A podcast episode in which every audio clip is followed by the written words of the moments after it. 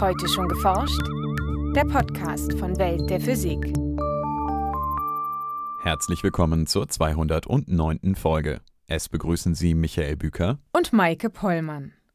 Beton und Asphalt absorbieren und speichern Wärme deutlich besser als Grünflächen. Und so fallen die Temperaturen in Städten meist höher aus als im Umland. Diese sogenannten urbanen Wärmeinseln reichen sogar bis in den Erdboden hinein. Also grundsätzlich wird der Untergrund schon thermisch genutzt, vor allem durch oberflächennahe Geothermie. Aber explizit der Wärmeeffekt, der zustande kommt durch die Bebauung der Städte, der wird nicht explizit benutzt. So Philipp Blum vom Karlsruher Institut für Technologie.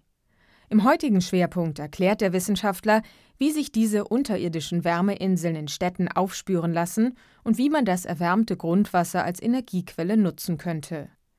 In den Nachrichten geht es um die Entsalzung von Meerwasser mit Sonnenlicht, um einen bisher unbekannten Effekt bei der Schallerzeugung von Triebwerken und um polare Metalle, die widersprüchliche Eigenschaften vereinen. Jetzt hören Sie das Feature von Lisa Leander, gesprochen von Nora Kusche. Je dichter die Gebäude in einer Stadt stehen und je weniger Frei- und Grünflächen es gibt, desto stärker kann sich Wärme anstauen.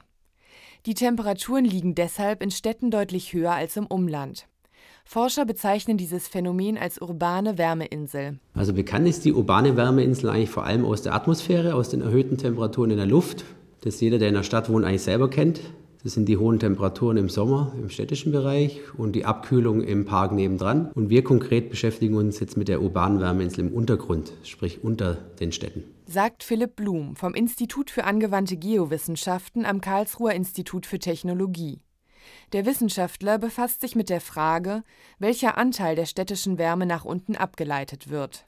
Denn auch unterirdisch entstehen Wärmeinseln. Das ist natürlich der Faktor Luft oder erhöhte Temperatur, die ich im städtischen Bereich habe aufgrund der Bebauung. Das ist ein großer Faktor und aufgrund der versiegelten Flächen, die grundsätzlich zu einer erhöhten Temperatur führen an der Oberfläche oder auch im Gebäudekeller und der wiederum in den Untergrund abstrahlt und damit die urbane Wärmeinsel im Untergrund verursacht. Erwärmt wird vor allem das Grundwasser, das sich in tieferen Bodenschichten sammelt. Die Wärme kann einerseits Einfluss haben auf die Organismen, die in einer solchen Umgebung leben und zum Teil empfindlich auf Temperaturänderungen reagieren, zum Beispiel winzige Krebse und Würmer. Andererseits bieten die Wärmeinseln ein neues Potenzial für die Geothermie. Also man könnte jetzt auf konventionelle Systeme zurückgreifen, also wie eine Erdwärmesonde oder eine Grundwasserwärmepumpenanlage. Man könnte sich aber auch andere Systeme, flache Systeme vorstellen, zum Beispiel horizontale Erdwärmesonden oder auch offene Systeme, wie zum Beispiel ein Aquiferspeicher, wo ich auch Temperatur wieder einspeisen kann im Untergrund. Also man kann auch mit, sage ich mal, neuartigen Systemen rangehen. In Erdwärmesonden zirkuliert eine Flüssigkeit durch ein U-förmiges Rohr und transportiert so Wärme nach oben. Aquiferspeicher nutzen hingegen direkt das Grundwasser, um Wärme entweder an die Oberfläche abzugeben oder um Wärme in den Untergrund abzuführen und damit zum Beispiel die Innenluft im Gebäude darüber zu kühlen. In Studien von Blum und seinen Kollegen zeigte sich, dass die Temperatur von unterirdischen Wärmeinseln kaum über das Jahr hinweg schwankt. Wenn man natürlich jetzt oberflächennahe Messstellen sich anschaut, dann sehe ich einen saisonalen Einfluss. Dann habe ich natürlich im Winter kältere Temperaturen als im Sommer. Wir gucken uns aber speziell Temperaturen an tiefer als 15 Meter, 15 bis ungefähr 60 Meter Tiefe. Und da sehen wir ein relativ konstantes Signal.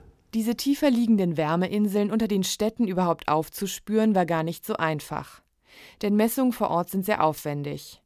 Deshalb wertete das Team um Blum zunächst Daten von Erdbeobachtungssatelliten aus.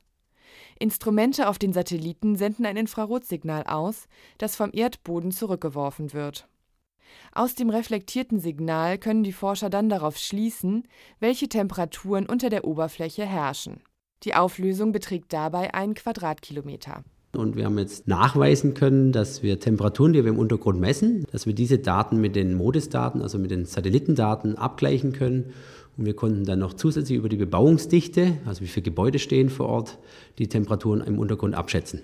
Mithilfe der Messung per Satellit und der Information über die Bebauung konnten Blum und seine Kollegen die Temperaturen im Grundwasser mit einem mittleren absoluten Fehler von nur knapp einem Grad Celsius abschätzen. Getestet haben sie ihr Verfahren bislang in vier deutschen Städten: Berlin, München, Köln und Karlsruhe. Bei größeren Städten konnte das Forscherteam die Temperaturen generell etwas genauer schätzen, da wegen der größeren Fläche mehr Satellitendaten vorliegen.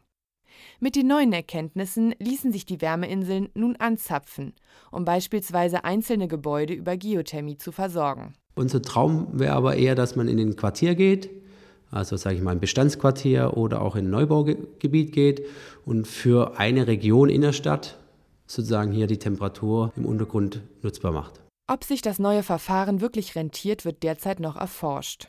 Doch laut Blum zeichnet sich ab, dass der Wirkungsgrad je nach Temperaturunterschied von Oberfläche und Untergrund um einige Prozentpunkte höher liegt als bei oberflächennaher Geothermie. Mittlerweile haben die Forscher begonnen, konkrete Vorhaben umzusetzen. Wir müssen eigentlich jetzt nichts nachjustieren. Wir können es jetzt wirklich nutzen, jetzt für die Stadt Berlin und zu gucken, okay, wo haben wir hier erhöhte Temperaturen und gucken jetzt, jetzt speziell mit dem Energieversorger dort vor Ort an, wo sind jetzt potenzielle Quartiere, die eine erhöhte Temperatur im Untergrund haben. Und dann versuchen wir für diese lokalen Quartiere sozusagen ein neues Wärmekonzept und Kühlkonzept aufzubauen. Jedoch bleibt auch hier der Schutz des Grundwassers ein wichtiger Faktor. Berlin ist eine der wenigen Städte zum Beispiel, die auch oder Länder, die ihren Wasserbedarf auch vor Ort deckt. Also sie exportieren kein Wasser. Und da bin ich genau in dem Konflikt, was Sie vorher gesagt haben. Wir haben auf der einen Seite das Trinkwasser, auf der anderen Seite die Geothermie als alternative Technologie. Und da bin ich in einem Spannungsfeld. Letztendlich kommt es darauf an, für die jeweilige Stadt oder Region eine möglichst gute Lösung zu finden, mit der die neue Technologie in bestehende Systeme integriert werden kann. Philipp Blum ist zuversichtlich, dass dies auch für die Nutzung der urbanen Wärmeinseln gelingen wird. Nachrichten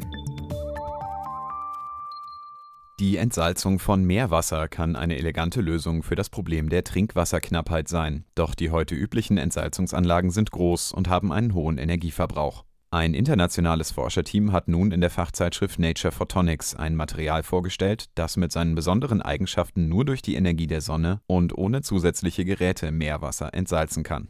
Die Wissenschaftler behandelten eine dünne Aluminiumfolie mit Phosphorsäure. Dabei entstand eine poröse Schicht mit Öffnungen von nur wenigen hundert Nanometern Größe. Auf diese Schicht wurden Aluminium-Nanopartikel deponiert, welche die Öffnungen auskleideten und zu Aluminiumoxid oxidierten. Das so hergestellte leichte, schwarze Material kann in Form von Plättchen auf Salzwasser schwimmen.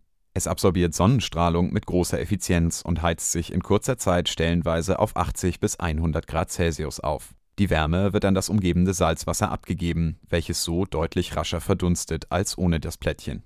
Der Wasserdampf kann dann aufgefangen und wieder zum Kondensieren gebracht werden, wodurch trinkbares Wasser mit nur noch einem geringen Salzgehalt entsteht. Bislang ist das präparierte Material allerdings nicht besonders langlebig, sondern verliert seine besonderen Eigenschaften mit der Zeit.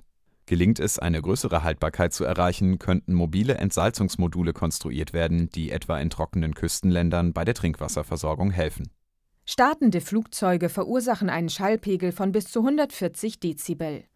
Ursache für den Fluglärm sind die Reibung der Gase im Triebwerk und Turbulenzen in der Luftströmung dahinter.